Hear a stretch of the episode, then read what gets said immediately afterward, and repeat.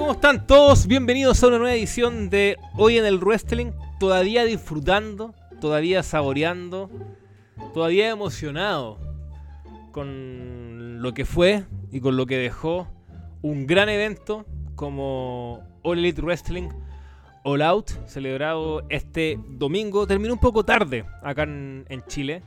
Eh, por el cambio de hora, estamos ya en horario de verano, entonces no hicimos el podcast como acostumbramos, eh, idealmente, luego de un pay-per-view, pero sí estamos ya al día siguiente y creo que también es mejor por un lado, porque uno ya está con la sensación un poco más fría y puede ir reflexionando mucho más eh, al respecto. Y para ello, no estoy solo, de momento tengo a dos integrantes del staff, puede que se sume un tercero, ahí estaremos viendo en el transcurso del programa si se da. Ignacio, Salvo Colomo, Nachito Meñique y Walter Merino Longwolf. ¿Cómo están muchachos? ¿Están de acuerdo con esa introducción que di al respecto de un gran evento que se mandó All Elite Wrestling el pasado domingo en Chicago?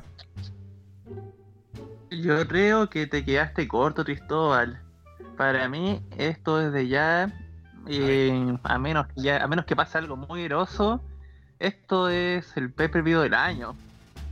De la empresa grande al menos. Porque de la empresa chica en realidad no sabemos nada de lo que pasa, entonces igual es como otro mundo, no, no podemos opinar. Pero la empresa grande y conocida, el, el show del año. Y puede incluso que termine siendo hasta el show de la década, sí, porque es que realmente... Igual la década está recién empezando casi. No, obviamente. Me, quizás me estoy apresurando demasiado ahí, no, es solamente una pequeña especulación. Pero que va a ser recordado por mucho tiempo lo va a hacer.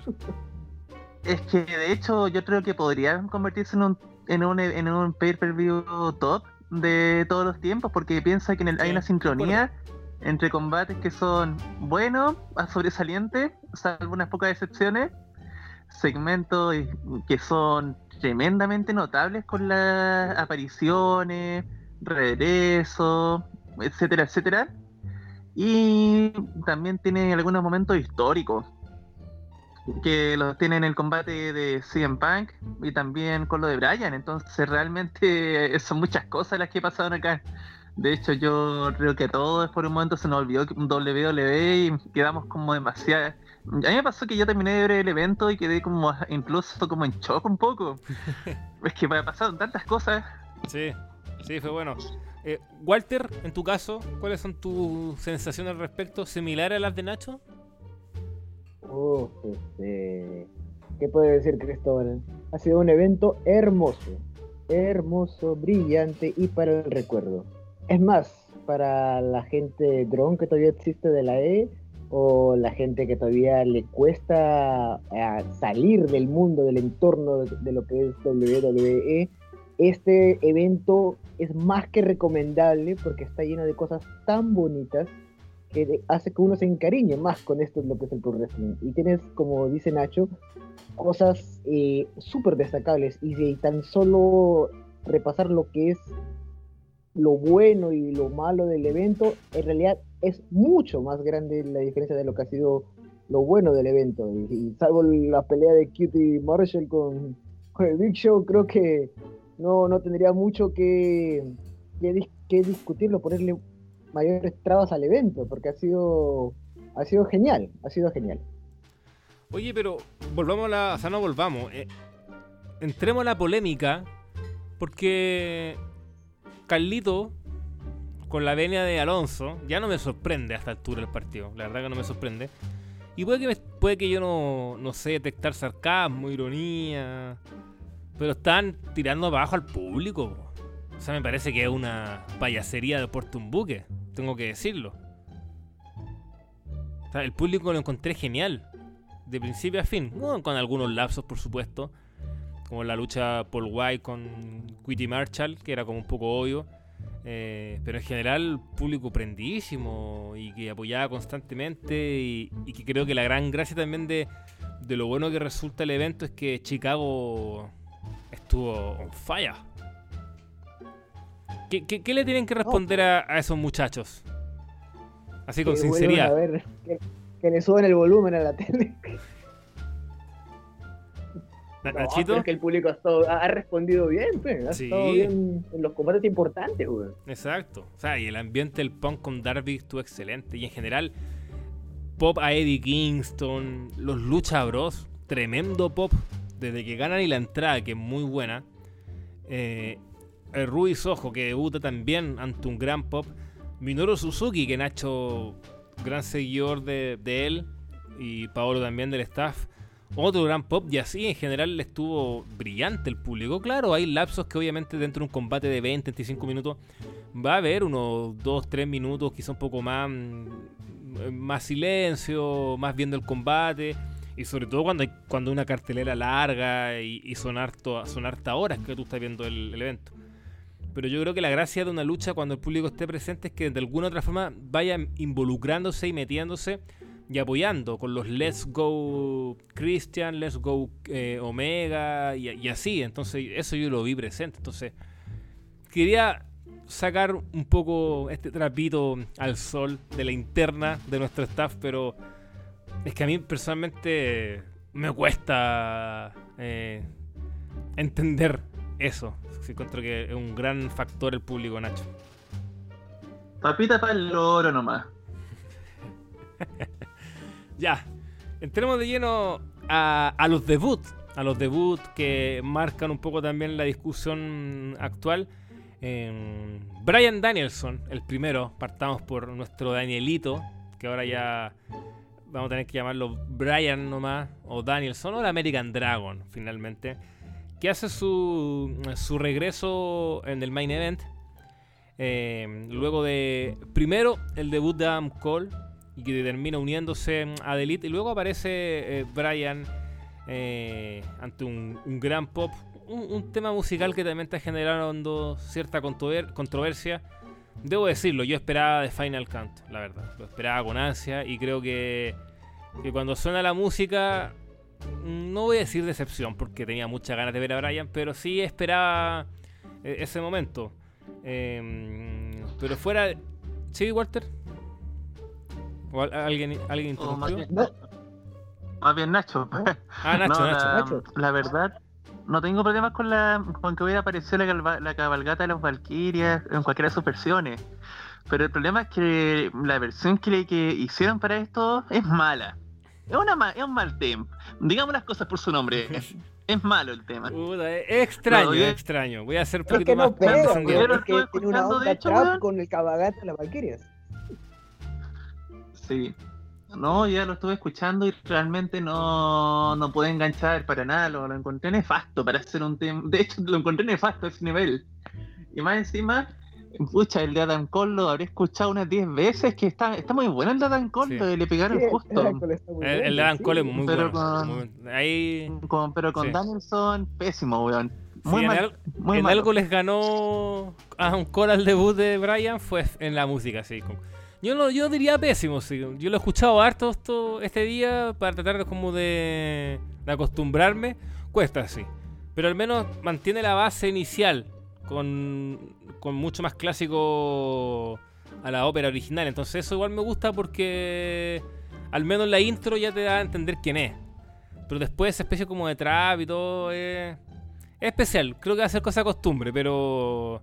Pero claro, si lo comparamos con The Final Countdown o lo comparamos con, con la versión de WWE, que también es muy buena, sí, pierdo un poco, no, no estoy de acuerdo. Pero bueno, más allá de la música, eh, analicemos la importancia de este debut, lo que significa también para, para Elite y, y para la lucha libre en general, con muchos diciendo que se están reencantando, que esto se está volviendo entretenido nuevamente, que así da gusto ver espectáculos de, wrestling, etcétera.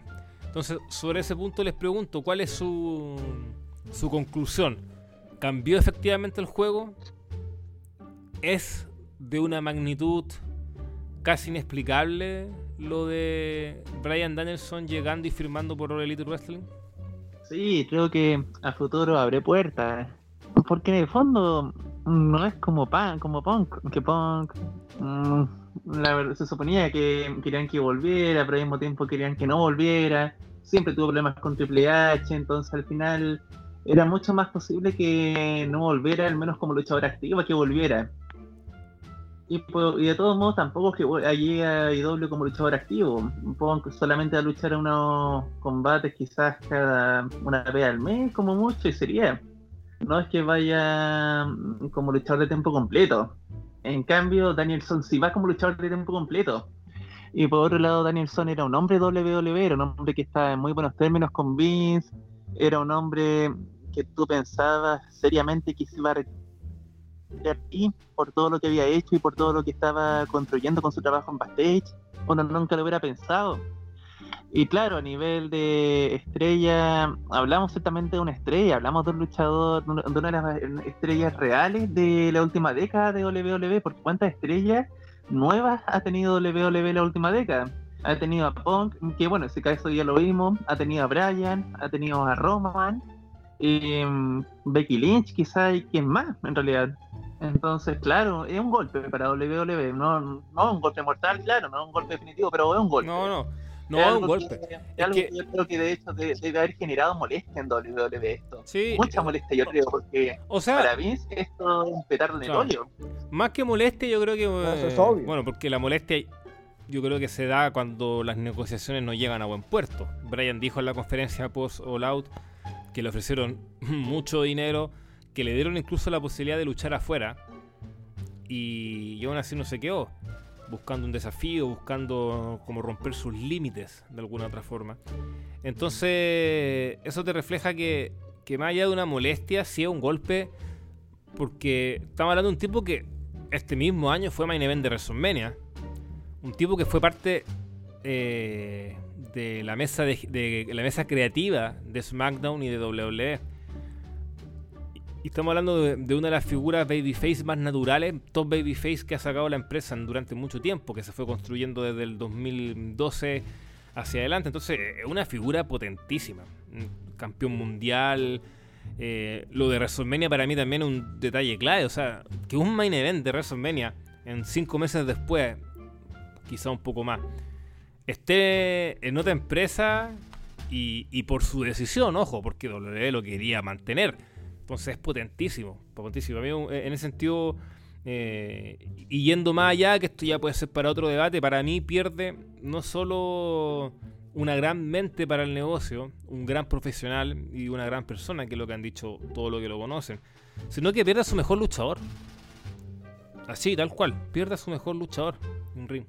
Y eso también está bien. WWE es más espectáculo que otra cosa, pero también eh, los pay-per-view tienen su lucha, tiene su minuto y también es un, detalle que tenemos que rescatar y sobre todo cuando sí hay buena lucha y un buen catálogo a lo largo de su historia, entonces en ese sentido pierde, pierde un baluarte, pierde un tipo que te puede asegurar grandes combates, grandes momentos y también esa parte de inteligencia, de creatividad, etcétera.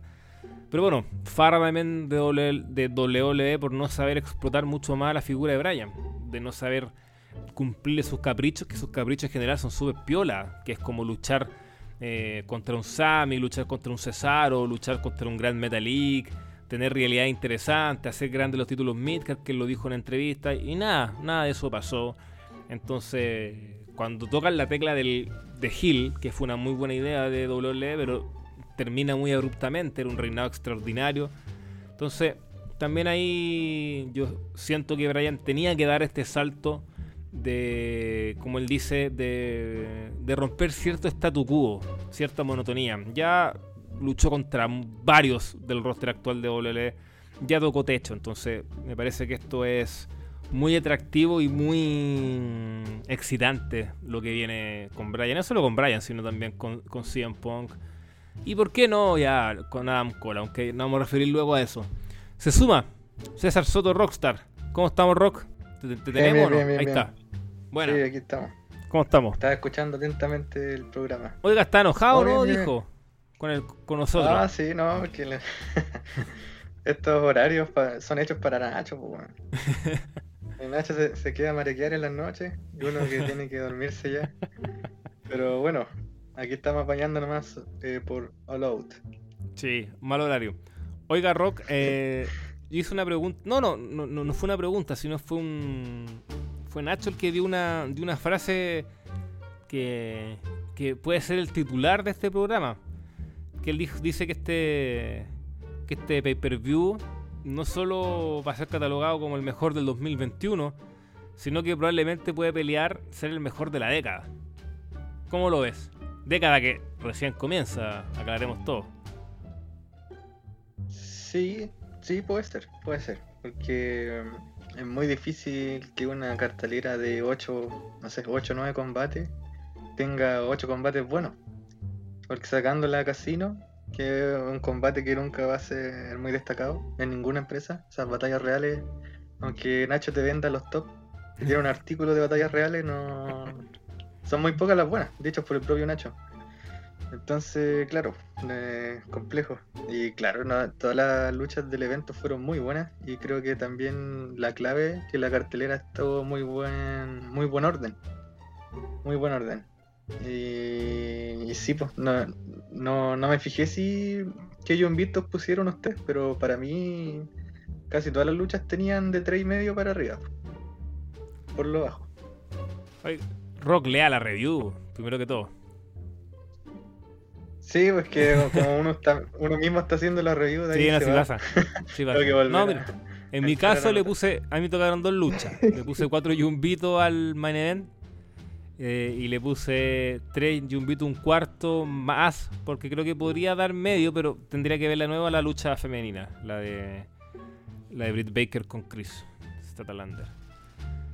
Sí, puede ser. Quizás Sí. le faltó un, un poquito más de tiempo, puede ser. Claro. Igual se Pero no, que yo encuentro que esa lucha fue de muy de, de menos a muy más. Eso me gustó, pero quizás le faltó Sí.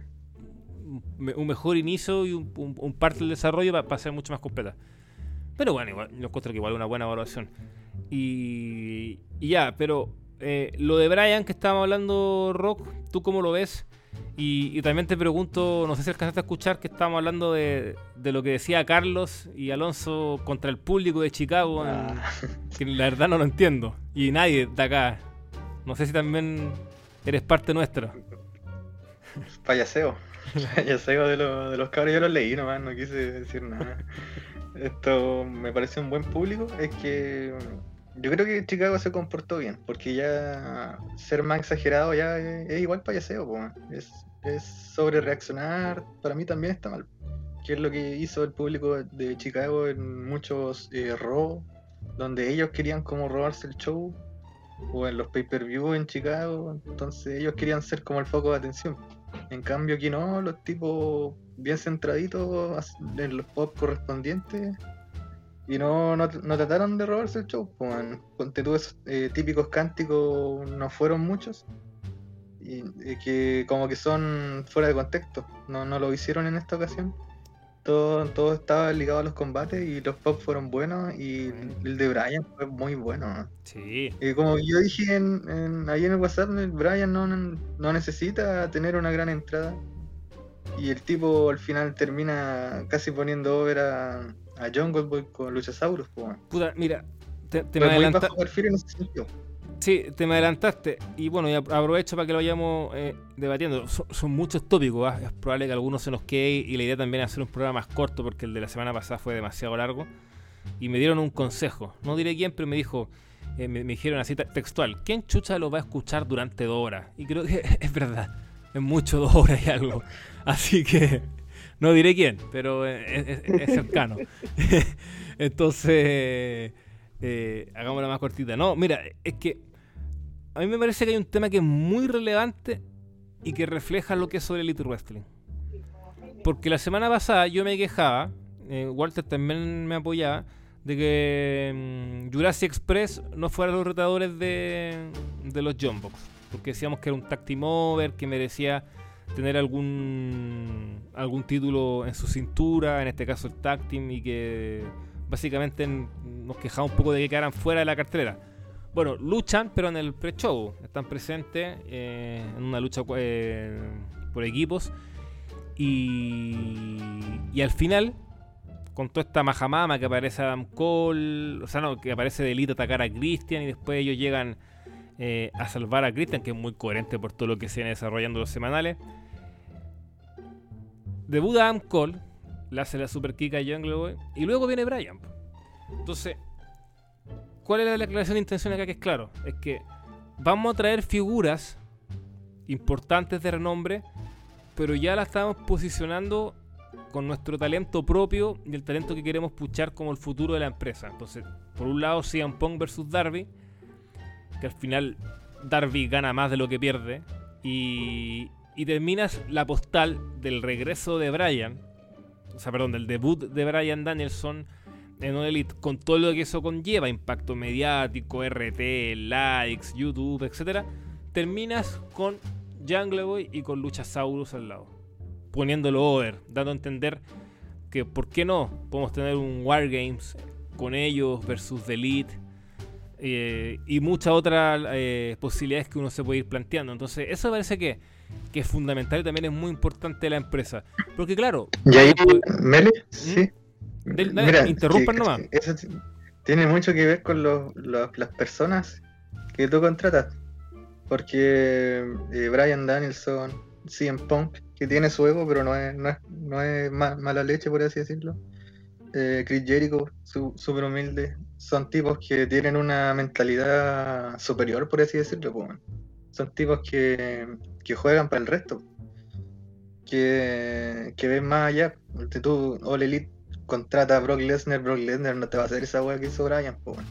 No va a levantar los brazos de Jungle o Luchasaurus. Mm. Si tú contratas a Randy Orton, a Triple H, no sé, estos tipos que tienen tanta yaya y que en alguna ocasión hicieron mal, no, pues bueno.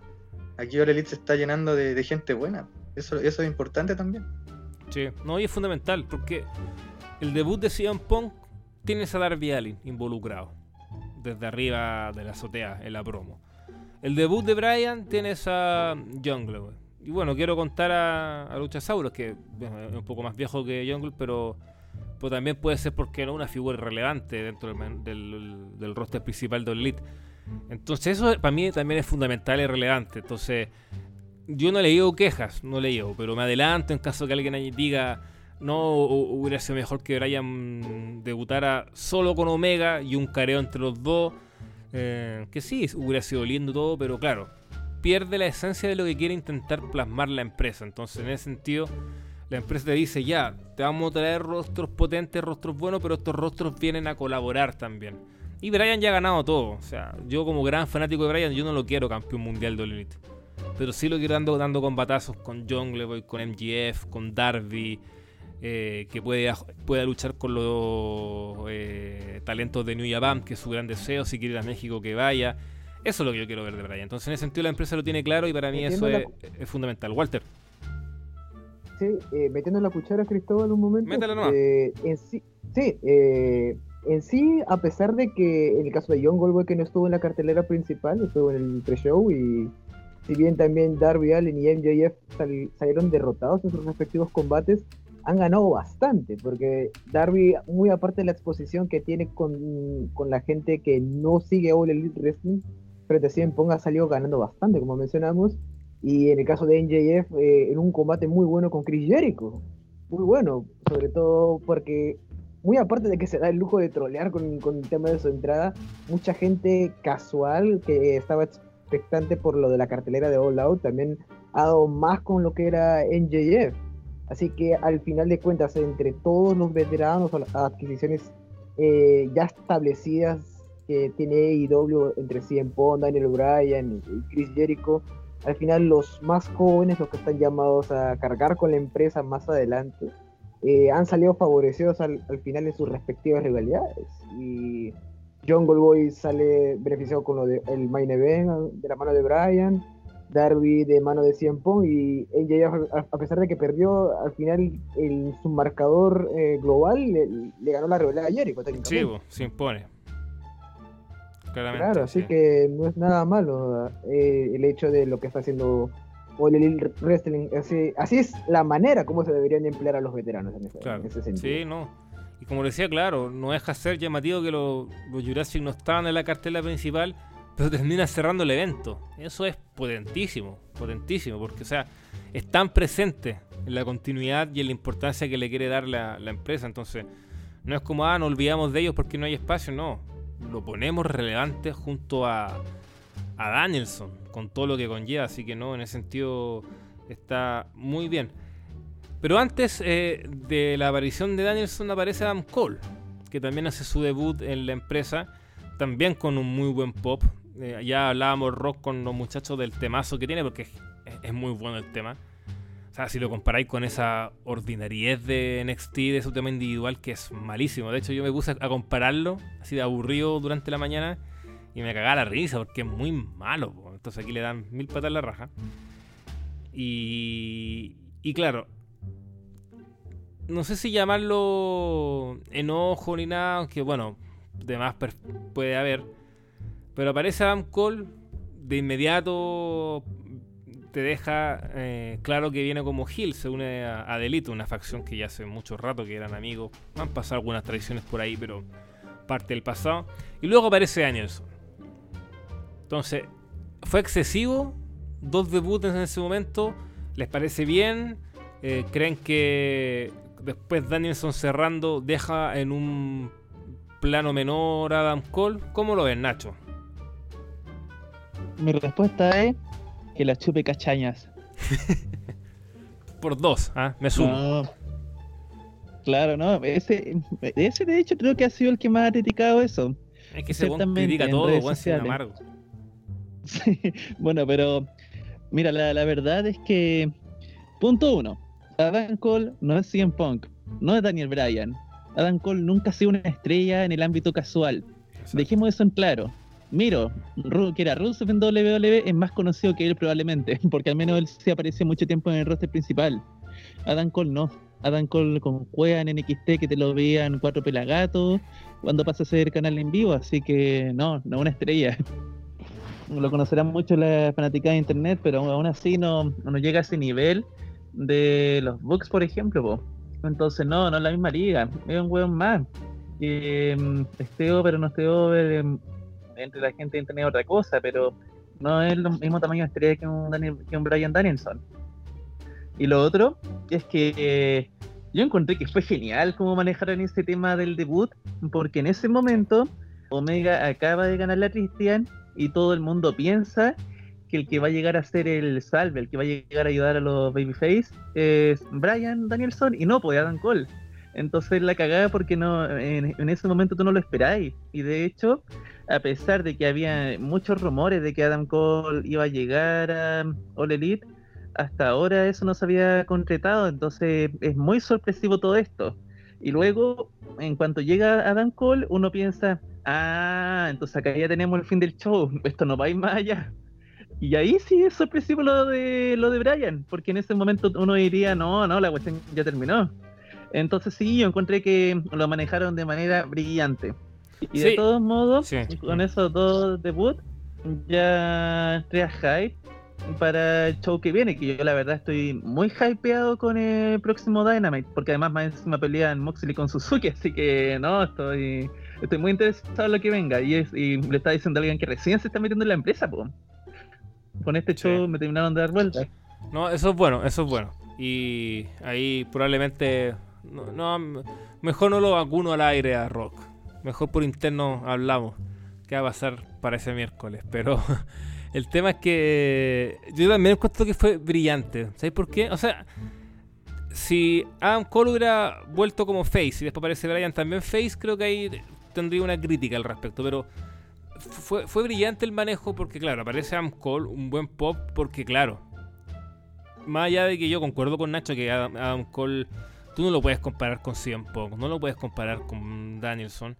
Básicamente porque tuvo dos luchas con Cueva en el main roster de WWE. Entonces, evidentemente estaba enfocado en un público de nicho. Que ese público de nicho igual es grande, sí, sí lo es. Eh, y por algo también lo refleja el pop. Pero claro, yo creo que es porque primero no se esperaba mucho, al menos en ese momento, porque hace dos semanas estaba luchando en NXT entonces te genera esa sorpresa. Y, bueno, también porque va a encarar a Elite con todo el pasado que tienen. Entonces también ahí fue bueno. Pero al, unirse a, Elite y atacar a, los Face, ahí el giro encuentro que es muy bueno. Muy bueno porque eh, la empresa te da a entender que Elite, o sea, que el show va a terminar con The Elite. Que ya igual eh, uno ya está un poco cabreado de ellos, pero para bien, sí creo que es el objetivo. Cuando tú tienes un stable hill tan potente, la idea es que ya tú tengáis muchas ganas de que pierdan todo. Y por algo el pop de los luchadores ganando el título en pareja es tan brutal. Porque, bueno, aparte que la lucha fue bien buena, pero en general porque había muchas ganas de que los Bucks perdieran los campeonatos. Entonces, dejas la mesa servía, po. dejas la mesa servía para que alguien arruine ese final Hill molesto. Y ahí aparece Danielson y, finalmente eh, es importante lo que se va generando, no solo en ese momento, sino para lo que viene. Entonces, desde ese punto de vista, Adam Cole también gana. Y Adam Cole gana algo que es mucho más fundamental, creo, que más allá del debut en sí. Es que después uno leyendo la entrevista, escuchando la, conferencia, el tipo estaba contento, estaba muy feliz y contaba que hace mucho tiempo él quería irse a All Elite Wrestling. Tiene a su novia, tiene a su amigo, etc. Entonces, más allá de que a mí no me gusta Adam Cole, como luchador, ya lo he dicho, también le, hemos rescatado sus virtudes, su carisma, su facha, eh, etcétera. Tiene un buen nivel en, el micrófono también. Eh, pero tampoco deja de ser un fichaje menor. ¿ah? Yo creo que también es un fichaje importante para lo que conlleva. Un tipo que era el rostro de Triple H, de NXT, porque así lo era. Desde que debutó ganó todo prácticamente. Y, y porque él confiesa luego que efectivamente tuvo una reunión con Vince en SmackDown y Vince lo quiso retener. Entonces, este también es para un largo debate porque estaba leyendo un chat de, de Walter yo estoy, también estoy de acuerdo. Igual hay un poco de cagoneo en no querer ir al main roster que lo hemos dicho. Gente como Gargano, como Champa o Finn Balor que se fue del, del roster principal para volver a NXT. Sí, hay como un poco de, pánico escénico. Pero dentro de, sus, de sus frases, que también la dijo Brian, es que no sentían ningún desafío en WWE. Como algo que te dijera, ¿sabéis qué? Tengo ganas de, de ver a dónde llegamos porque esto está estimulante, está, está atractivo. Entonces, yo creo que más allá de irse en mala, que leía que me parecía muy interesante una, una, una hipótesis al respecto, que sé que más para WWE es más peligroso de que la gente, más allá de que se vaya en mala como se fue CM Punk, es que se vaya aburriendo el producto o de lo que estaba ofreciendo. Entonces, a mí me, da a entender eso, que ahora mismo el Elite está tan on fire, está tan estimulante, que puede ser perfectamente la puerta de entrada para que otros también sigan mirando la posibilidad de irse ahí. Y creo que eso marca, o sea, que, que tu campeón de NXT hace poco, el rostro de la empresa, un protegido de Triple H, porque era un protegido de Triple H, se termine yendo porque prefirió otra cosa y probablemente por menos plata, te dice algo, te dice algo importante. Entonces, en ese sentido, más allá de que si me gusta o no, tampoco siento que hay que bajarle, no, no lo acá en particular, pero siento que no hay que bajarle mérito a este debut, César? Puta, yo todavía no, no conozco a Dan Cole, siendo bien sincero. conozco a Robert Stone, conocí a Jessica Mea, conozco a Lilla, conozco a Dakota del roster de NXT, a Dan Cole lo conozco por el payaseo que hizo en esos main events, Tuvo una saga bien mala con... ¿Con quién? Con Champa creo que fue.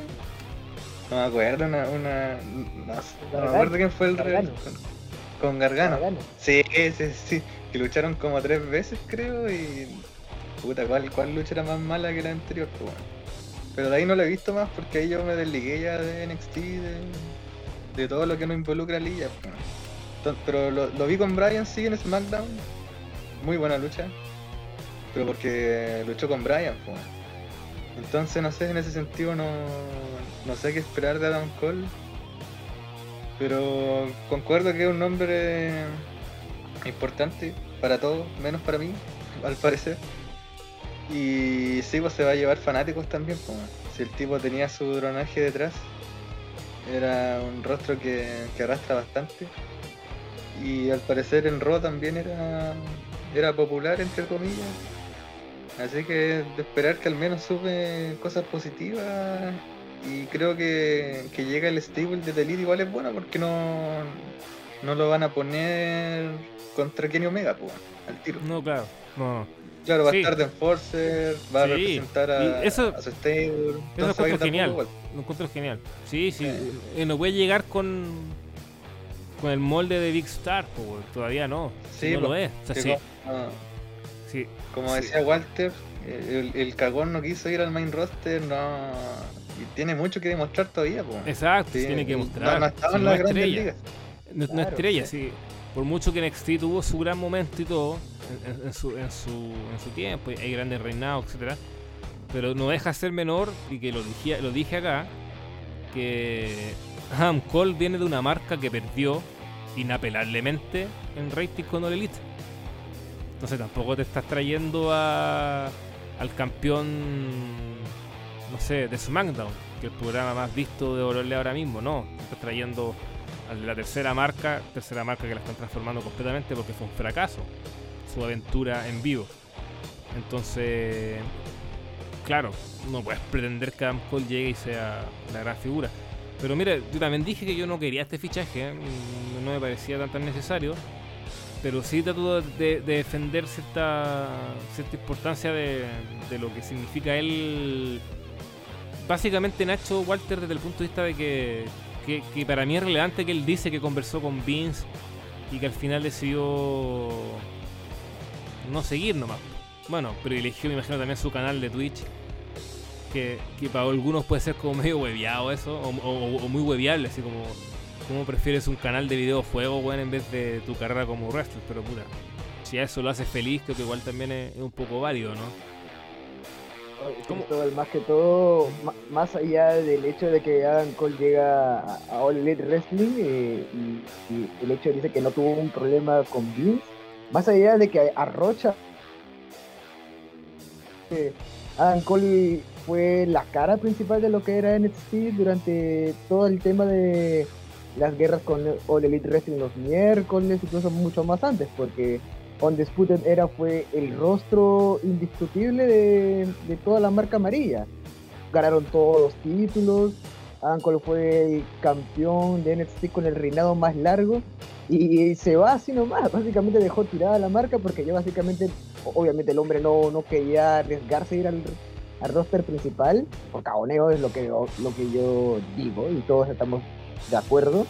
Pero deja mucho más mal a Triple H porque el hecho de que se haya ah, sacrificado tanto por Adam Cole y dejado pasar tantas ocasiones de consolidar a otros luchadores por Adam Cole y Undisputed Era deja mucho más mal a Triple H todavía.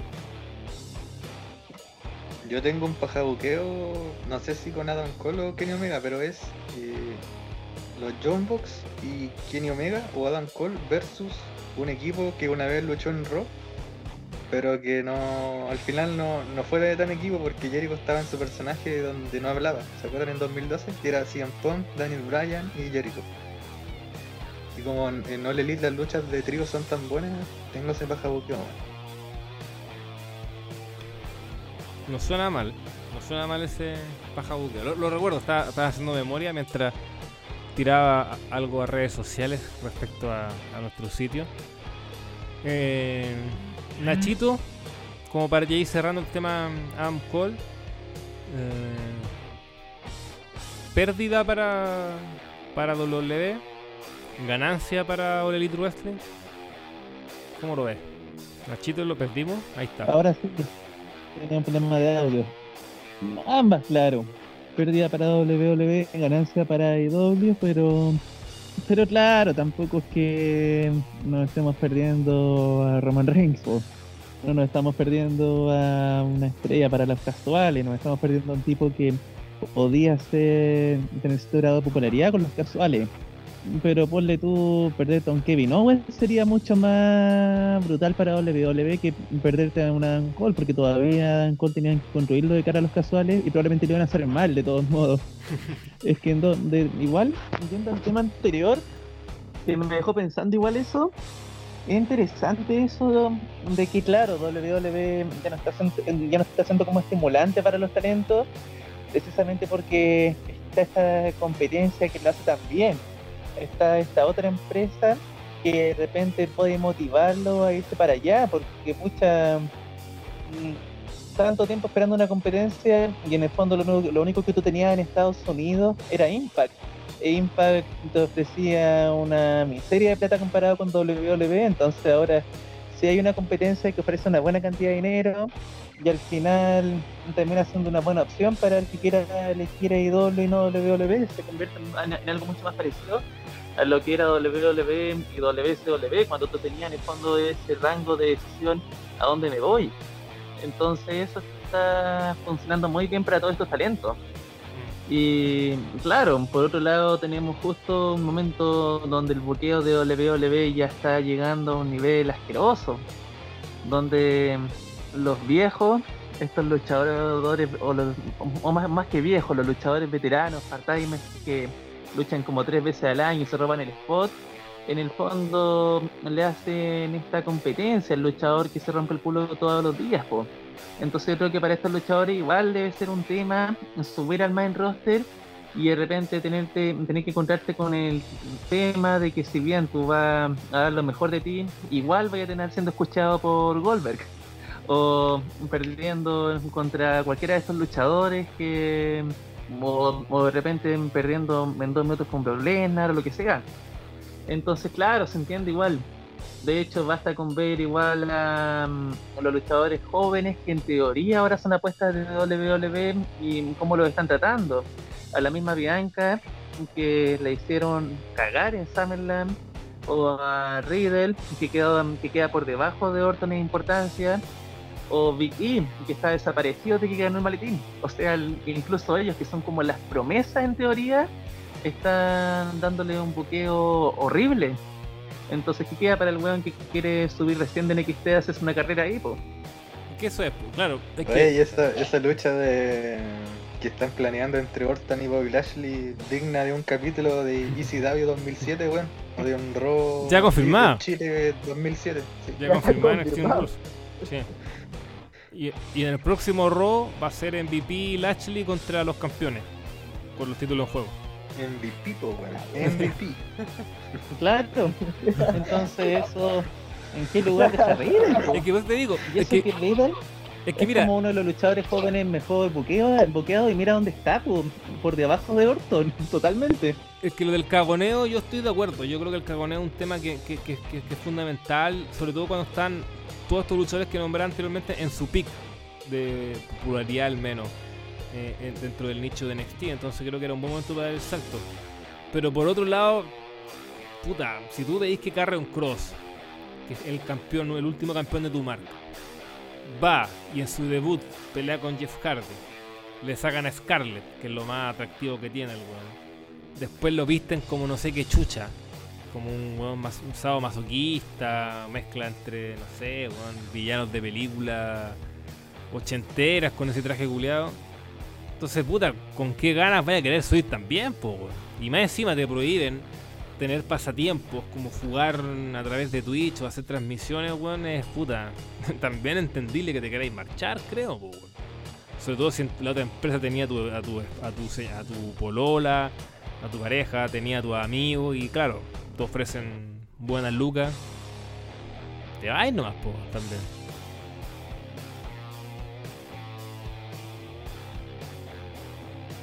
Bueno, ¿nadie más va a agregar? Nacho Mago con que iba a hablar, pero al final no. Entonces ya, eh, cerremos este tema de Adam Cole, también hablamos de, de Brian. Si se queda algo en el tintero lo pueden ir redondeando dentro del análisis. Eh, hagamos Otro tema, se me ocurre. Sí, no. Eh, ¿Mm? Pregunta: La lucha de la Steel Cage, ¿fue la lucha de la noche? ¿Qué opinan? Para mí lo fue cla- claramente. De hecho, Lo yo fue. le aseguro que para hacer una lucha en jaula, yo no le tenía mucha fe, precisamente por eso, porque iban a haber muchos luchadores adentro de la jaula, podía de repente volverse tedioso verlo intercambiando un millón de spots, pero el tema es que acá los weones se hicieron mierda, o sea, sacaron como todo ese lado brutal de las jaulas que tanto se ha perdido en WWE de hecho.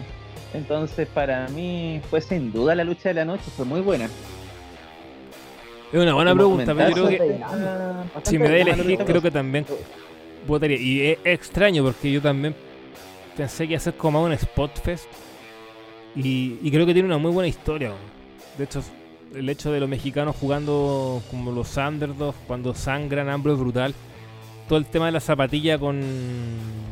como con púa. Tachuela. Tachuela, eso, tachuela, también los conté notables. Se Y- rompen las máscaras, weón. Sí, no, y la detallazo, storytelling, la storytelling del, del combate es muy bueno. Eso es precisamente bueno. Es como. Yo me imaginaba unos John Box mucho más frenético, mucho más alocado. Y sí, hay algunos abusos de spot. Hay una secuencia que se hace como una super kick. Y después se levanta Rex Phoenix y ella hace otra que. Que bueno, es, es la, es la- es la típica mm, secuencia que a mí no me, no me agrada mucho, pero bueno, la vienen haciendo hace tanto tiempo. Pero fuera de ese detalle, weón, sí, creo que eh, unos box mucho más, más sanguinarios, o sea, como con ganas de masacrar a sus rivales. Entonces, en ese sentido, sí me gustó mucho la lucha. Y el spot de los Lucha Bros ganando es bacán, weón. muy bueno. Merecido también los, los títulos que hayan cambiado. Yo decía en la previa que yo prefería los Jurassic, pero puta, me, me la vendieron toda, así que me rindo a sus pies. No, no sí para ponerle 7 estrellas o 6, que yo creo que Metz se las va a dar, ojo. Por ahí. Pero sobre 5 cagado la risa le va a dar ese weón. A mí lo que me sorprendió, tal cual dicen ustedes, que no, no hubo tanto spot. De hecho, yo cuando dijeron que iba a ser lucha en jaula, pensaba que, que los Bucks o Rey Phoenix iba a ser un Canadian Destroyer desde arriba de la jaula o algo por el estilo, pues bueno. Pero, pero no, no. Fue como dice Nacho, fue muy, muy violenta, muy sanguinaria. Y le acertaron medio a medio con, con ese tipo de, de historia. Walter, Es muy bueno el combate, sobre todo, mira, no- normalmente nosotros hemos visto WWE bastante tiempo, y el hecho de que en, en la lucha de la Steel Cage de AEW no te hayan puesto el tema de la puerta para insultar a veces hasta la inteligencia del espectador, y hayan convertido algo que normalmente uno veía que era bastante lento, hacerlo algo tan divertido en, el caso de los Young Bucks y los Lucha Brothers, este, se valora bastante y, mucho más de que le hayan puesto detalles de storytelling, de psicología y, y todos esos, esos buenos spots, sobre todo con el tema de la brutalidad de los Young Bucks, usando las hachuelas y el final que es eh, bastante gráfico, es este Pentagon y Phoenix con los títulos en lo alto, es bastante valorable y sí, es la lucha de la noche y creo que hasta ahorita diría que es la lucha del año en parejas de AEW. epa. Otro titular ahí, vaya anotando los titulares. Ya, eh, vamos a ir así como un repaso, pero son con preguntas. Me gustó lo que Nacho, así como pregunta. Eh, el debut también de Rudy Sojo. ¿Qué le va a aportar a la empresa? Y si es un buen fichaje rock, en tu caso usted como seguidor también de siempre de la división femenina. Bueno, Ruby Soho de partida te aporta likes de, de todo el roster de la WWE, pues, porque ella era muy querida y si La te miras inicio Hasta Kevin te va a aparecer, sí, pues, te va a aparecer likes de Lick Morgan, de Sarah Logan, de Dakota, de personas que tampoco tú te lo imaginas como Kevin Owens, muy felices por ella, porque era una chica muy querida, la, la icónica, entonces se rindieron a los pies de Ruby Soho. Entonces, bien, bien, bien, bien. Buena luchadora, eh, sólida. Ya ayuda mucho a fortalecer el roster femenino. Ahora hay que ver qué, qué enfoque le da la empresa también, porque en, en la WWE era como. Bueno, el nombre del equipo lo decía, el, el Riot Squad, pero no. Al final era un equipo más. Vamos a ver si a Ruby le, le inye- le inyectan alguna algo más de, de personaje, personalidad, pero incluso sin ello tiene tan buen nivel en ring que quizás no lo necesita mucho. Así que yo, yo espero un- que va a ser un gran aporte en la calidad de las luchas. Sí, o sea, a mí tenía algo pensado hace mucho tiempo escribir, porque claro, el debut se veía venir y en Twitter y se me fue. Que era que, por lo cual respeto mucho a Ruby, que le sacó una gran lucha a Natalia. Y eso es muy difícil, po.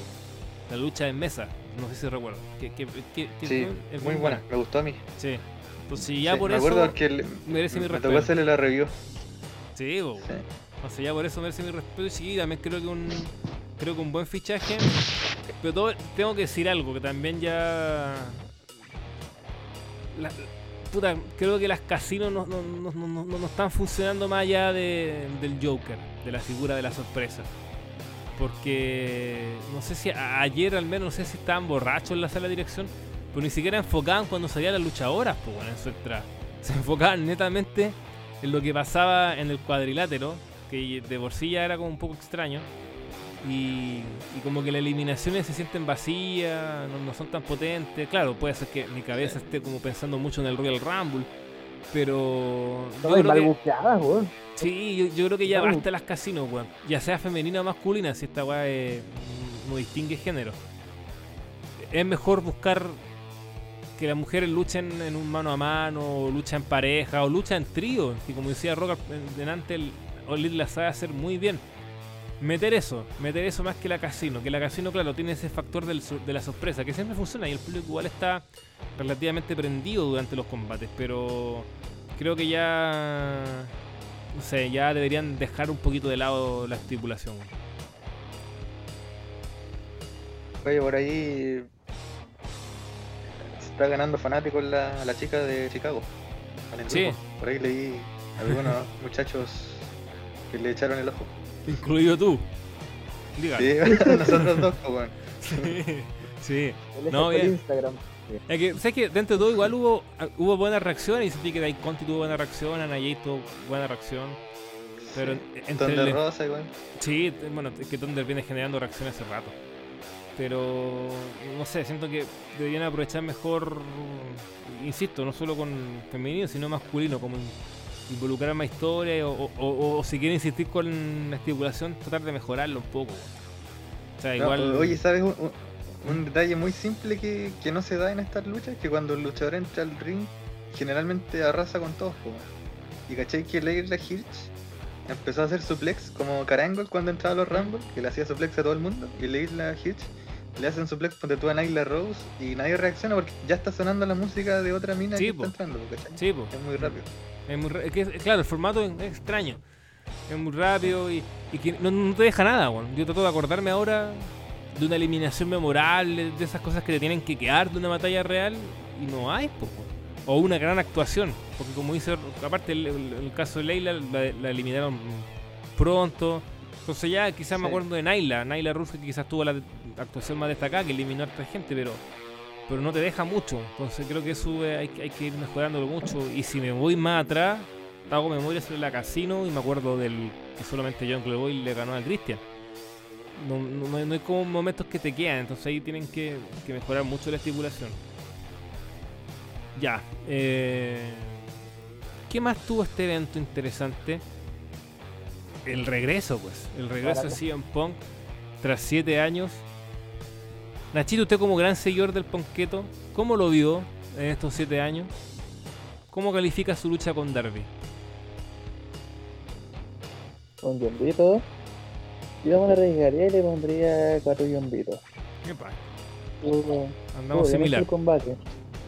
Sí, estuvo bueno.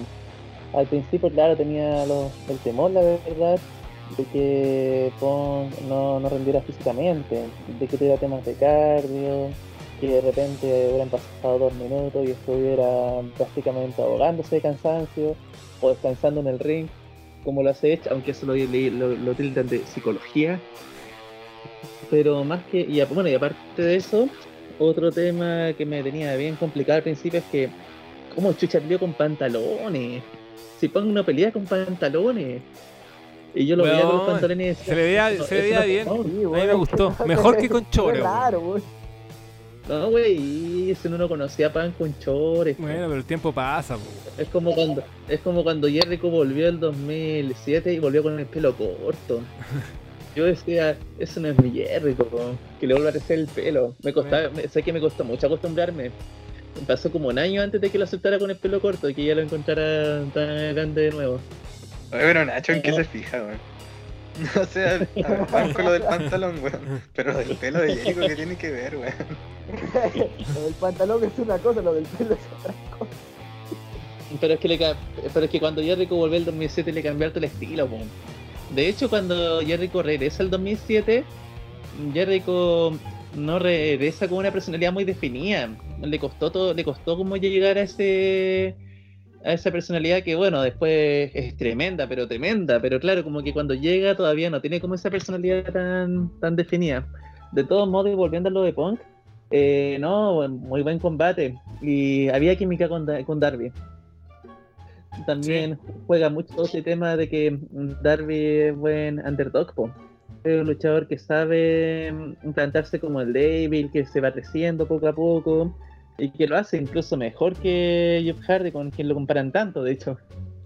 Porque Darby no solamente se te ofrece spots, sino que igual tiene un nivel de ring, ring bastante bueno, dentro de todo. Sí, concuerdo. ¿Usted Walter, algo, usted su... que le ¿Mm? planteaba que Darby Allin podía ganar en algún momento se lo, se lo compró, se compró algún Nifal.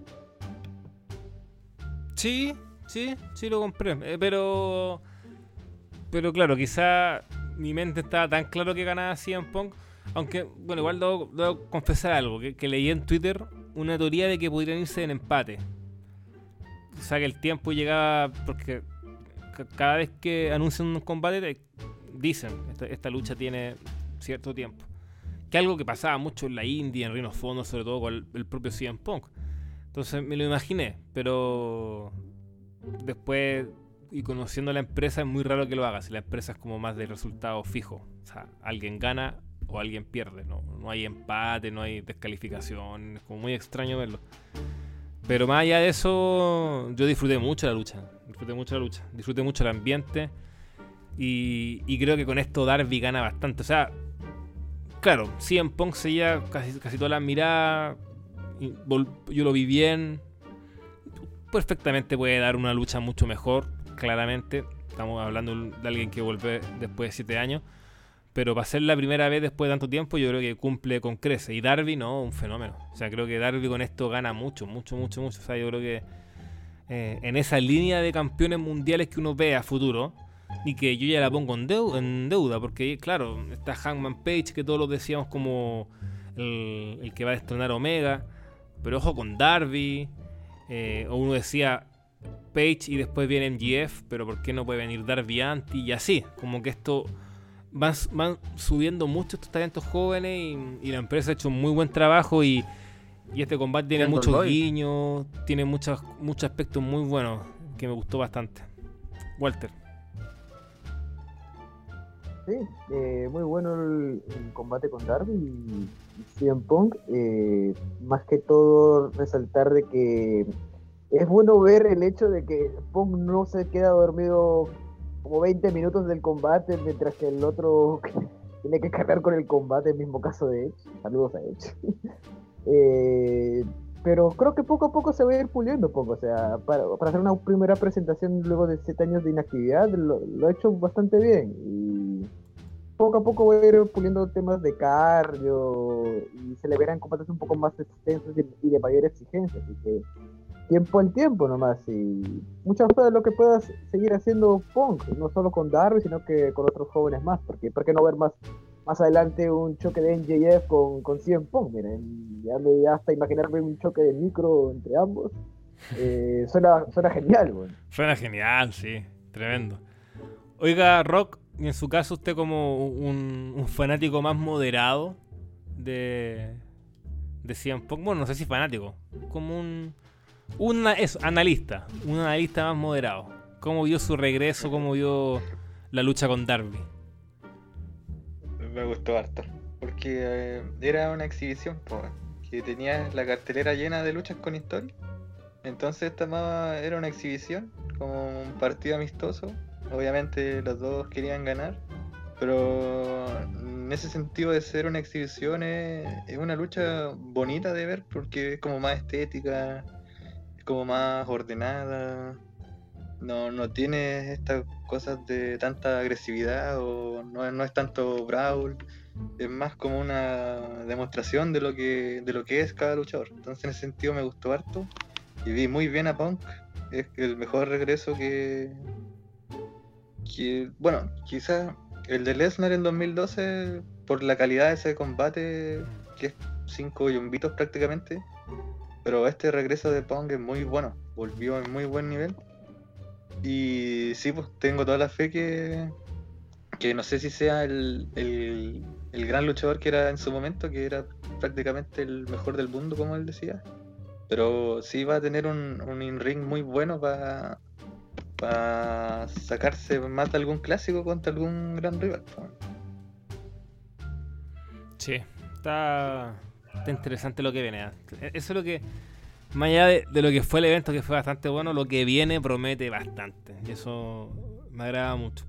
Un combate que creo que no puede quedar para ahí tirando pequeñas píldoras. Un combate que no puede quedar en el olvido, creo que a mí me gustó mucho. El opener, Eddie Kingston con, con Miro.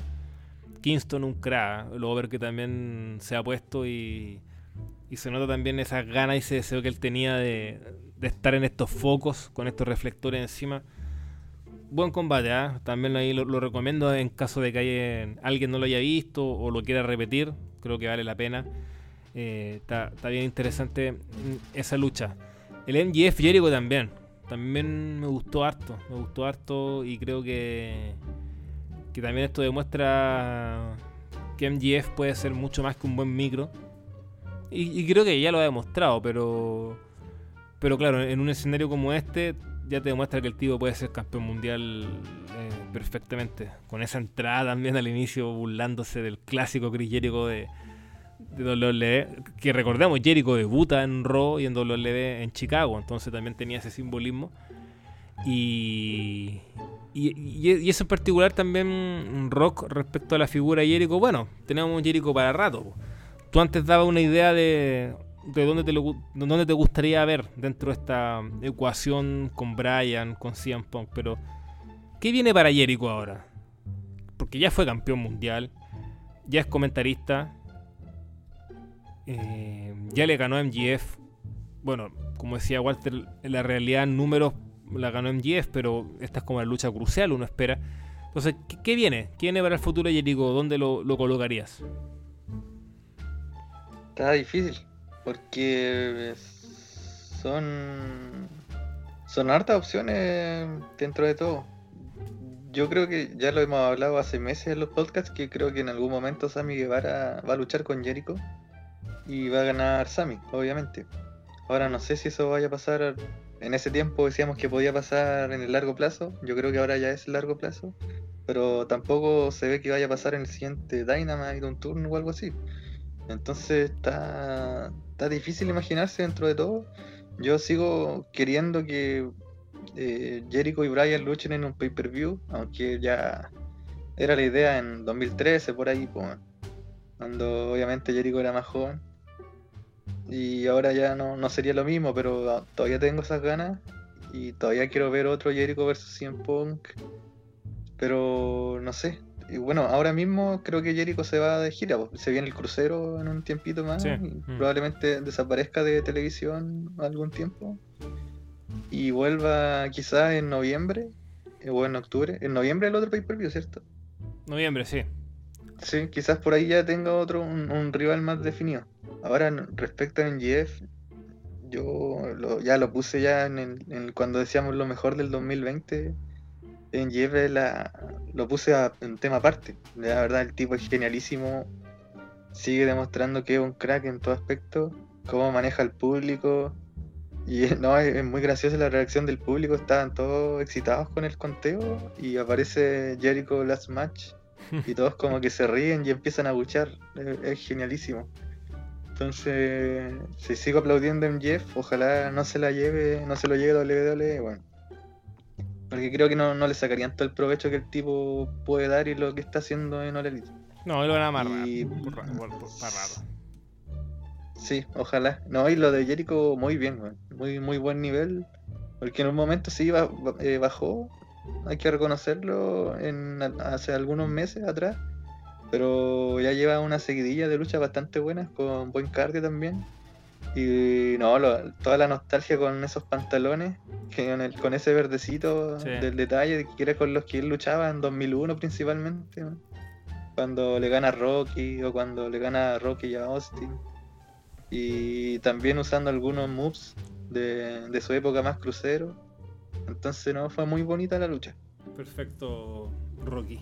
Oye, a propósito de eso y metiendo la cuchara, Mételo. ayer co- qué, qué fácil lo qué fácil lo matan en ring o lo critican, siendo que si ando combates de este nivel, quizás sea precisamente porque está en AEW y de repente el fan de WWE busca cualquier excusa, pero weón, encuentro que llega a un nivel impresionante porque ponle tú eh, una cuenta de Twitter cuyo nombre no voy a decir para no meternos en problemas o polémicas con el Team Chile, eh, cacha que ellos dijeron, oh, el viejito no pudo no pudo hacer el Lion Tamer, porque lo que pasa es que en un momento Chris Jericho está haciendo la Walls of Jericho por el final de la lucha Mm.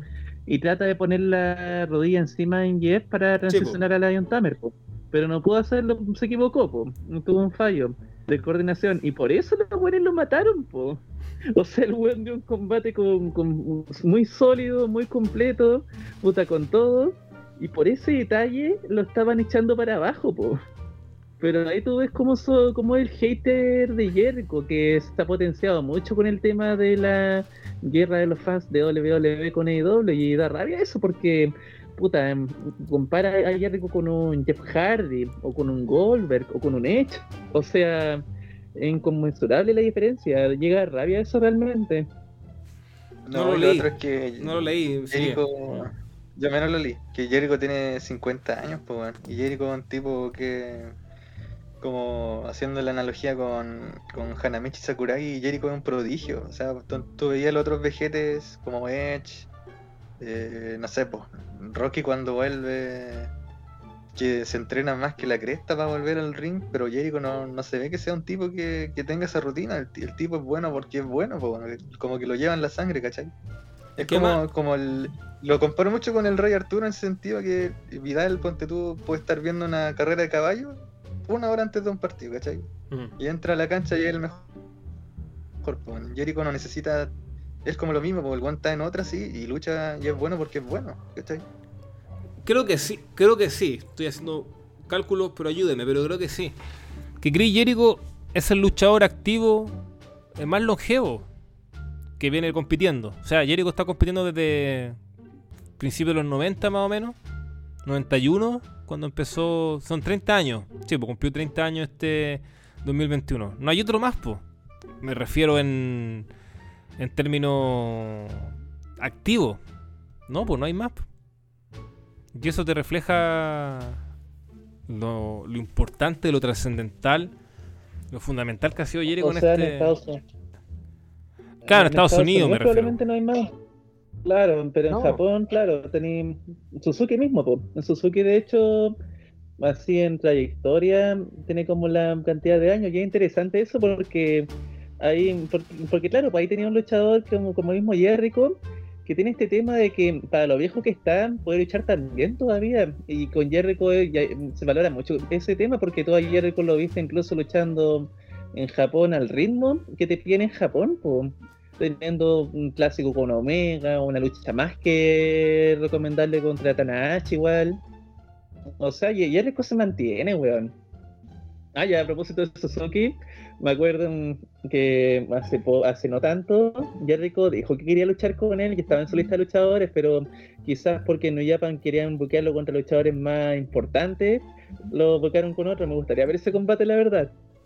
Sí, sería bueno. Oye, ¿y qué te parece lo de Suzuki, Nacho? Oh, tremendo, weón. Nota- notable. Puta, me, me, ¿sabes qué? Más que, más que la entrada en sí, que puta, es tremendo ver, ver a Suzuki y todo. eh, el hecho de cómo respondió el público, weón, me, me, llamó mucho la atención eso, Sí. de lo pendido que estaba el público. Yo de repente pensaba que quizá no podrían pescar tanto a un, a un tipo que igual nunca lucha en Estados Unidos, por un tipo que es una leyenda japonesa, pero japonesa nomás, po. y aún así el pop es notable, la gente hace el tema de la canción cuando entra, no, no, no, tremendo notable, tre- tremendo cagar la wea. No, bueno, Que, te- que tú cachai que, tú cachai que hay un momento en que el público va como cantando la canción sí. y, ca- y la canta más fuerte cuando el buen entra al ring, po. y el público se sabía buena. la canción, po. Total. No, bueno, sí. Ni- y yo que, no soy el gran fanático de Suzuki, ni el gran conocedor, a diferencia de, de otros del staff, me lo encontré brutal, weón, me emocioné. Muy bueno. Gran ¿sí? pop. Y va a ser su segunda va a ser su segunda lucha con Mods todavía. La primera Sí, lucha que tuvieron en Japón estuvo, estuvo buena. Sí, ahora, claro. sí, este- estuvo muy buena. el próximo. El próximo miércoles, bueno, de aquí a poco, según el horario y la hora que escuche este programa. Y. Y no, tremendo. Tremendo.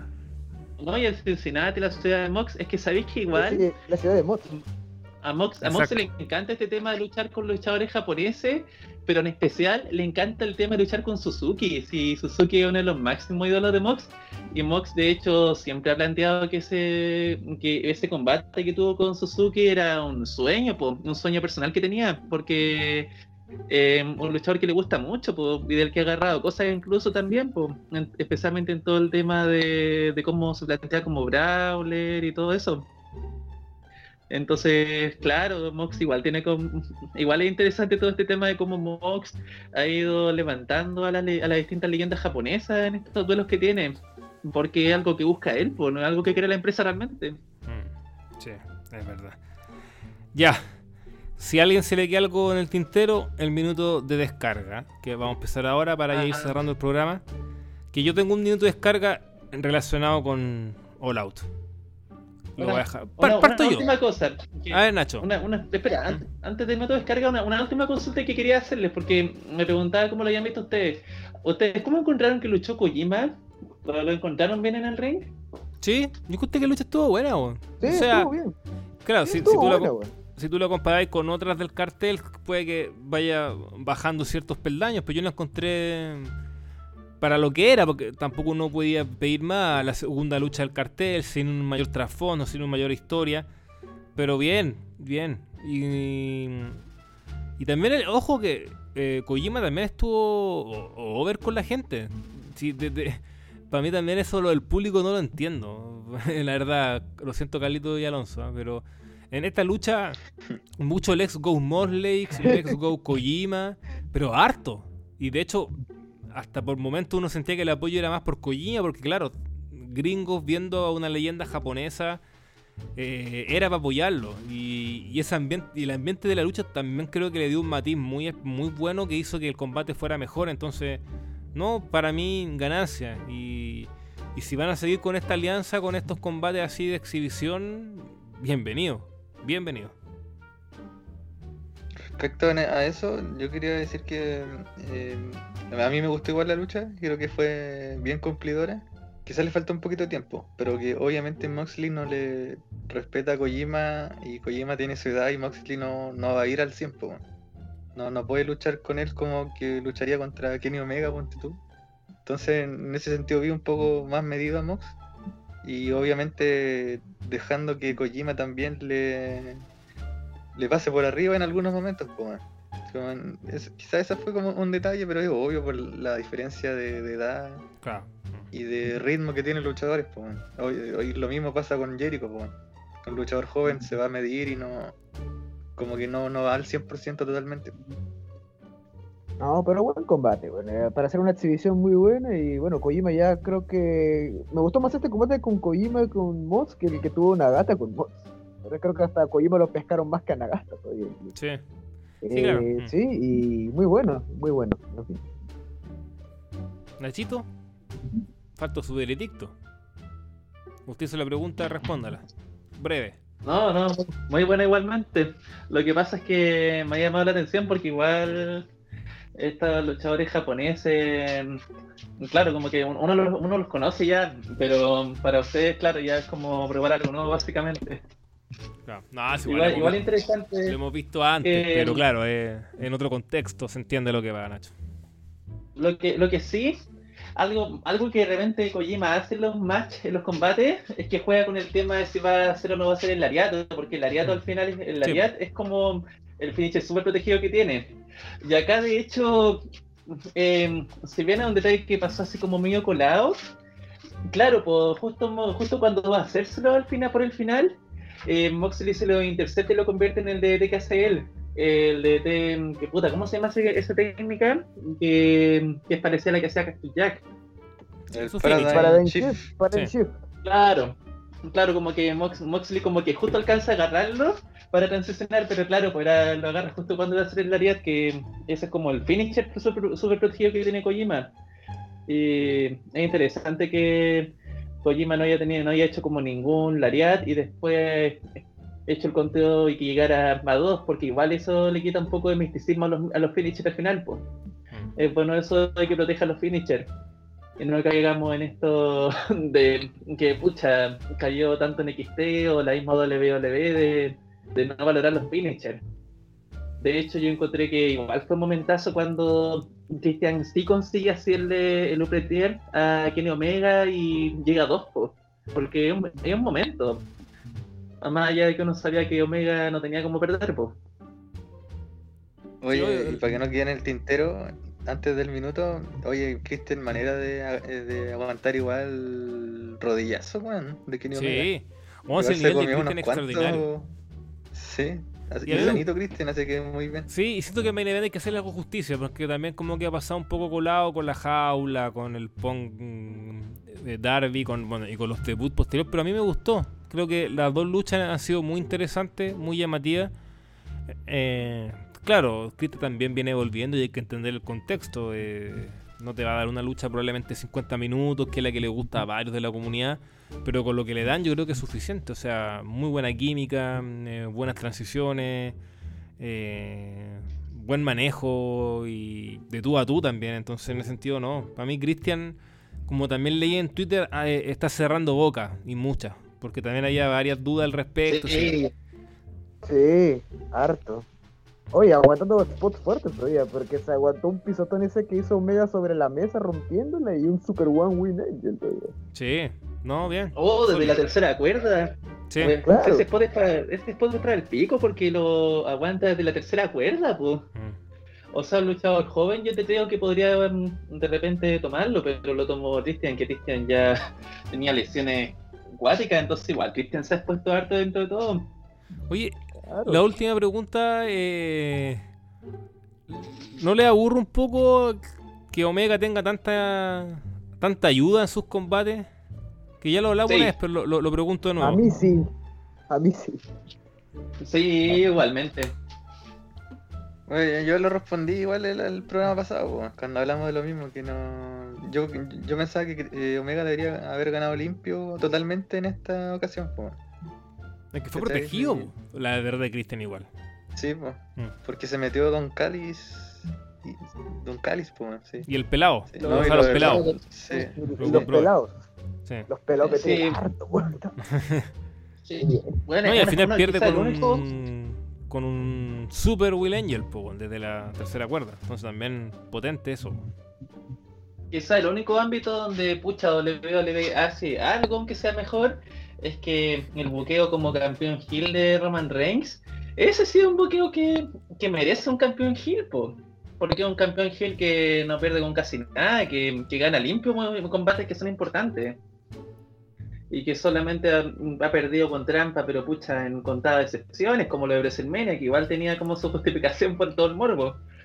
Pero claro, con Omega, en cambio, hasta Moss le ha tenido que ganarle con trampa, pues entonces no, no se justifica.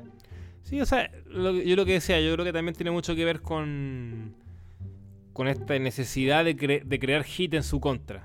De que sea realmente abuchado, pifiado, reprobado, etcétera. Pero a veces, claro, hay que tener cierto matiz eh, y, en momentos como, como tal darle, darle ese auge, pero, o sea, darle esa importancia como campeón. Pero creo que también está la, necesidad de, potenciar a The Elite como ese grupo cabrón que te deje chato y... Pero bueno, hay que tener ojo también porque de tanto abusar de eso puede que se termine gastando la jugada. Pero, pero bueno, eh, al menos en mi caso ya como redondear creo que fue un evento bastante completo, muy muy bueno de principio a fin. Y acá viene mi minuto de descarga, entremos de lleno, porque les prometí que iba a ser relacionado con el pay-per-view. Pero no entiendo lo de Paul White con Quitty Marshall, Es que Rock hablaba de que le, parecía correcto el orden. Yo no estoy tan de acuerdo.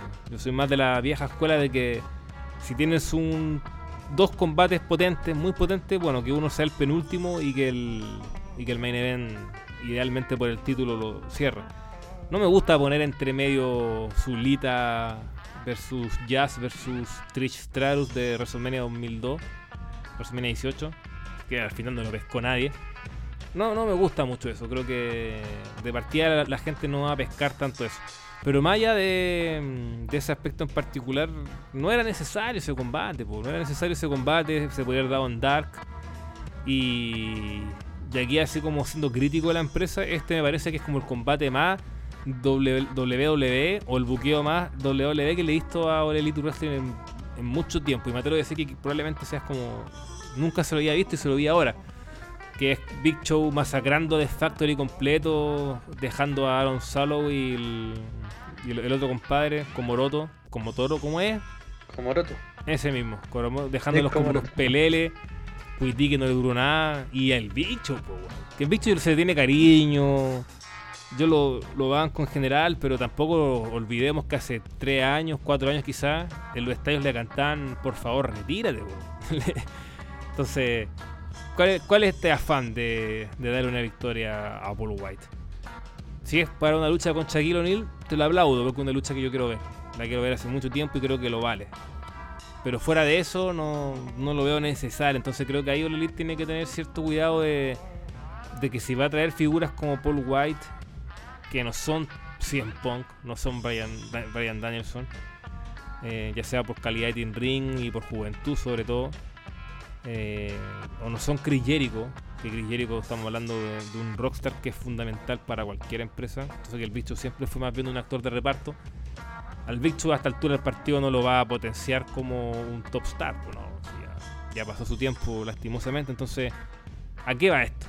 Creo que se lo podrían haber guardado y, y nada, como decía, comprender que figuras como Paul White, como Billy Gunn, como mm, Mark Henry, que yo lo aplaudo, son muy necesarias porque te pueden ayudar mucho en vestuario, en producción, en comentarios y un par de apariciones también en Dark Elevation no me parece mal. Pero hasta ahí, hasta ahí. Que tampoco se me pongan un poquito caprichosos de querer robar spotlight en, en carteleras principales cuando, cuando no lo vale. Y sobre eso no entiendo cuál es el afán de, de Factory. Yo debo decir, quizás ya con vergüenza, que le tenía cierto grado de esperanza cuando se formó, pero veo que me equivoqué, porque fueron los hijos prácticamente de Cody Rose, Dustin y compañía. Ahora Paul White le gana a Witty en pocos minutos, entonces la verdad no, no entiendo. Creo que es- esa mancha no termina perjudicando un evento extraordinario, pero creo que sí eh, nos priva de hablar de un pay-per-view perfecto, porque si sin ese combate hubo otro enfrentamiento por ahí, bueno, contando la casino que también ya, ya explayé al respecto, ahí sí podríamos estar hablando de un evento perfecto, pero bueno. Esperemos que, que sea, sea Pero- un pequeño homenaje que, que por un lado no está mal. Bueno, Cristóbal, piensa que hasta la WrestleMania 30 tuvo este combate nefasto con AJ Lee, em, ganando enfrente de Vicky Guerrero con una trampa super burda.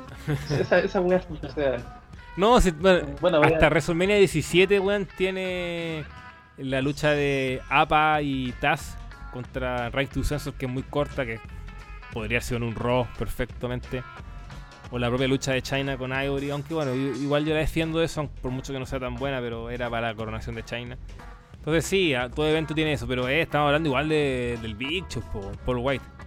Entonces eso... claro, cos- cosas raras e inexplicables. Sí, Bueno, extraño. tomando, Bueno, igual tomando eh, debo decir descarga, cortito. Debo decir cortito que igual igual tenía ganas de ver su su, su su regreso al ring porque a mí me gustó mucho su lucha con Drew McIntyre, del Big Show en post WrestleMania 36 el año pasado. Encuentro que pasó una lucha cortita, titular, creo que bien, pero ahora no, nada. Bueno, y también influye que Cuití literalmente es muy fome, weón. Creo que ya es un hecho esa weá ya. Con mucha, mucha esperanza o mucha oportunidad que le haya dado, creo que efectivamente el weón es más fome que la concha de su madre. Entonces, listo. No, no, no.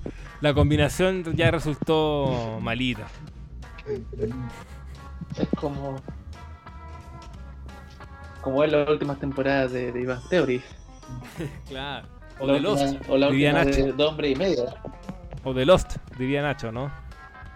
Oh, iría Mele también. no, no son, no son tan malas. Son Se va a enojar incoherentes, César. pero no son tan malas. ya, pero tomando un minuto de descarga, esperando que luego César nos potee por haber dicho algo contra los. Quería cargar contra el viejo culiado de Edge por. No, es broma. Hoy día no tengo nada contra Edge. Deja tranquilo lo. No. Al viejito que, que le puede dar un paro cardíaco. No, quería cargar contra New Japan Pro Wrestling. Puta que. que lata, weón.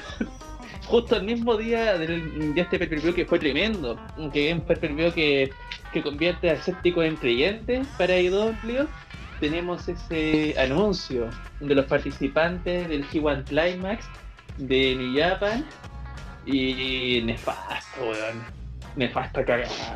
O sea, cacha que son los mismos luchadores del año pasado, pero ahora tenemos afuera a Suzuki, que, bueno, que el mismo Suzuki parece que se autoexcluyó, a Juice Robinson, Will Ospreay, Jay White, y a cambio tenemos a los a, Tam- a los Tamatonga y Tangalúa y a dos NN más, luchadores que no calientan a nadie, pero a nadie.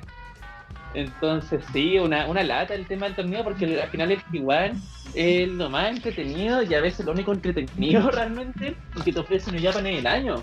Eh, es su caballito de batalla, como, como dirían, es su book insignia. Entonces te presentaron esta punguería de participantes y realmente a mí me bajó mucho el hype con verlo. De hecho, yo normalmente estaría súper entusiasmado, pero ahora seriamente ni siquiera sé si llegaré a ver si llegaré como a seguirlo al día o si veré una selección de los mejores combates la verdad es que bastante dudativo me, me dejó para el pico el tema de, del anuncio. Tomaba que New Japan viene tomando desde hace años decisiones deplorables como la eliminación del título intercontinental entonces no está está muy mal el tema del Kiwan muy nefasta New Japan actualmente, a pesar de que llegue de repente este purista a defenderla y diga, no, es que la decisión se explica por esto y esto otro, no, New Japan es una mierda actualmente, asúmanlo. Nachito, Nachito, disculpe que le corte su minuto de descarga, pero también, ¿qué es lo que opina usted de que Wrestle Kingdom ahora sea en tres noches? Pero es que, weón, qué cabaret de empresa. Es un cabaret, Japan. ¿Cómo chucha llegáis a ese nivel, weón? Qué prostitución de empresa. Y, y esto es terrible porque el 2017 estaba en un nivel súper bueno. Estaba... De hecho, el 2017 yo creo que era la mejor empresa del mundo, weón. Y ya, ya, que, ya que se ha reducido, weón, cómo se han bajado los pantalones. Eh, faltico, weón. Actualmente es un cabaret esa empresa, es un prostíbulo. Está bastardeado a un nivel tremendo, weón. Respeto con los prostíbulos, weón. Y weón, hay, hay, hay gente que te va a defender New Japan y todo, pero weón, estamos en un nivel impresionantemente malo. Ya, si igual influye el hecho de la pandemia, de que la pandemia te ha enfermado luchadores clave, han tenido mala cueva porque se le han lesionado luchadores clave, pero igual el buqueo de la empresa es espantoso. Y por ejemplo, el tema del que igual lo podrían haber solucionado igual, invitando luchadores de otras empresas, weón, se lo han hecho antes, pero no quisieron hacerlo. Sí. Podrían Nacho, haber pero invitado weones de claro, Nova, de como tú decías, hay, hay gente que conocemos por ahí, redes sociales, que, que todavía siguen muy fan de, de la empresa en su actualidad, que dicen que Wrestling Kingdom 15 fue mejor que All Out, o que no sé, eh, Sanada versus el Fantasma es mejor que Bret Hart versus Stone Cold, a ese nivel. Claro, hay gente que te defiende Wrestling Kingdom todo de 15 y que te, lo- y que te defiende New Japan actualmente y que te dicen, oigan, está muy bien IW, pero recuerden que también está New Japan acá, está roncando. ¿Y para qué? Vamos, vamos a decir nombre, cachaña, weón. Hijo de puta incoherente, weón. Ah, un payaso, weón. Payaso, weón. Ay. No, que, que, que manera de tenerla adentro con, con Lito. Encima salió con que el segmento final fue muy desordenado. ¿De a dónde, weón? ¿Qué está hablando? Sí. Es que ya me, ya me he dado cuenta de que Cachaña busca cualquier oportunidad para buscarle fallas o inventarle fallas a Elite, por lo que sea, weón. A ese weón no le, no le gusta con ni le gusta la del burro, weón, no le gusta ninguna. Personaje. Ya. Ya veo ya que un, un stable entre Paolo Cachañas y Carlitos Matamoros. Sí. El trío nefasto. Y Alonso se está ahí sumando también, ¿ah? Sí. De a poquito. Los Cuarteto. nuevos cuatro jinetes, los Four Horsemen. sí. ya. Eh, Walter, minuto de descarga. Ok. Eh, ya, dos cosas. Número uno, ah, ayer cuando te- terminó Volado, este, cuando estábamos hablando todos con, en el grupo, pasé una, algunos comentarios y estamos pasando también reacciones respecto a lo de Daniel Bryan. Y puta, no puedo creer que en redes sociales haya gente que diga que Daniel Bryan ha hecho el peor error en su carrera al irse a AEW. Y que, es, que se va a romper allá porque supuestamente ahí es más exigente de que el bon es de cristal, y que, pucha, que el bon es un mal agradecido. Puta, no sé qué decirles, unos tremendos conches su madre, no más puedo decir. Puta, les falta pico, güey. Pero no, no puede. Le. O Brian Danielson no le debe nada a WWE, más bien el hombre se ha sacrificado bastante. El hombre es un artista nato, o sea, si el hombre quiere luchar donde le plazca que lo haga, porque se sabe que cada combate que él dé va a ser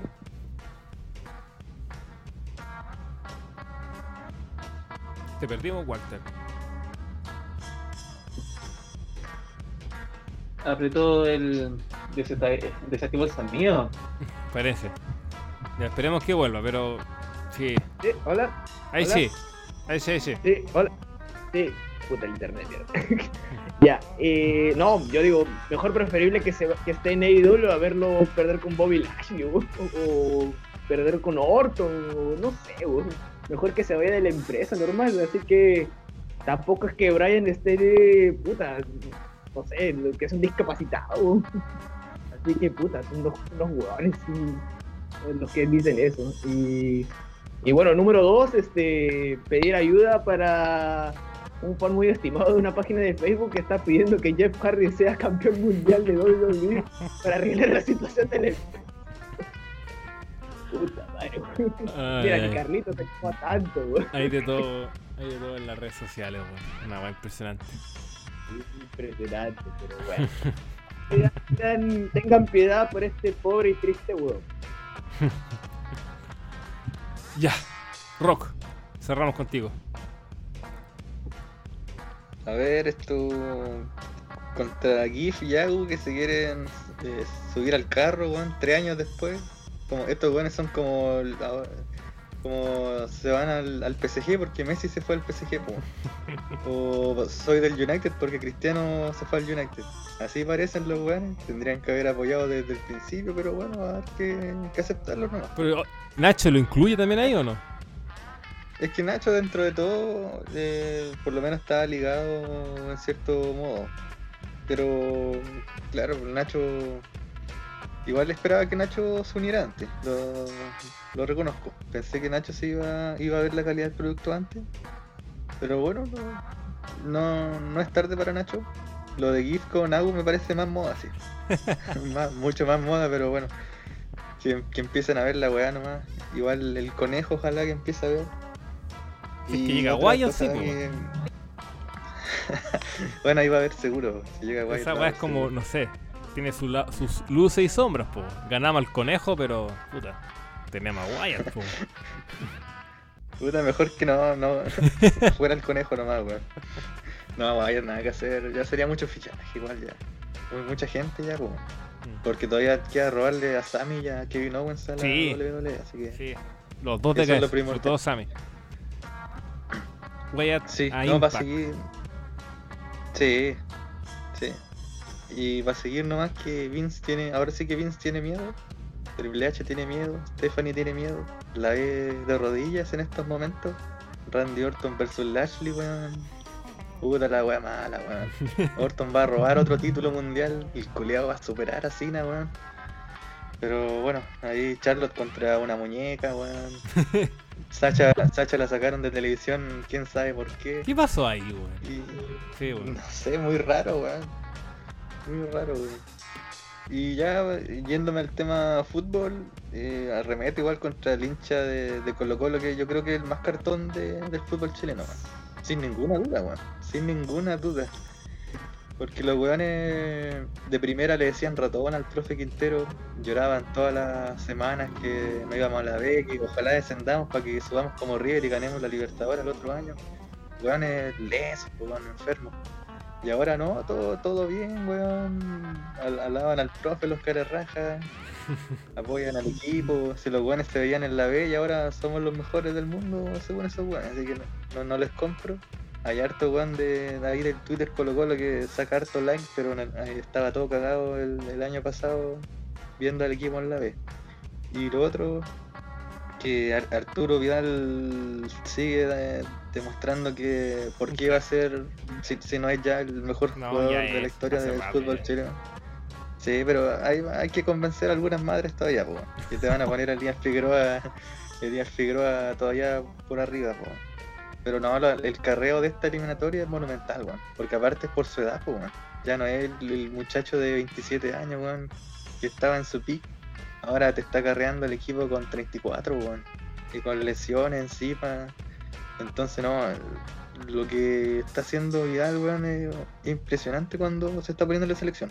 Obviamente la Copa América no, no pudo porque venía saliendo de una lesión y tuvo COVID, pues bueno, se nota el tiro la diferencia entre un, Vidal, entre un Vidal que, que sí hizo pretemporada y que está bien físicamente con uno que, no, que estaba al 50% en la Copa América. bueno.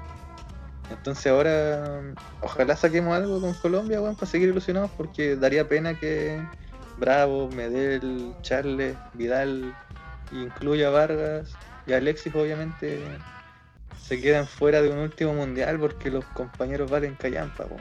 como Diego Valdés, weón, cagón. Weón, Galdame se puso la 10. No, es sinvergüenza, pues, weón. Entonces, puta, que paremos el escándalo los cabros, weón, y que le pongan huevo para que los cracks puedan despedirse como, como merecen, weón. Ya pues Rock, me, me gustó eso último. Nachito, Walter, César, muchas gracias. Nos encontramos entonces en una próxima edición de hoy en el wrestling. Que esté muy bien, tengan un- una buena semana ya que ya hemos perdido un día, así que vamos que llega otro fin de semana. Alegría para todos. Que estén bien, ¿ah? se cuidan, chao chao.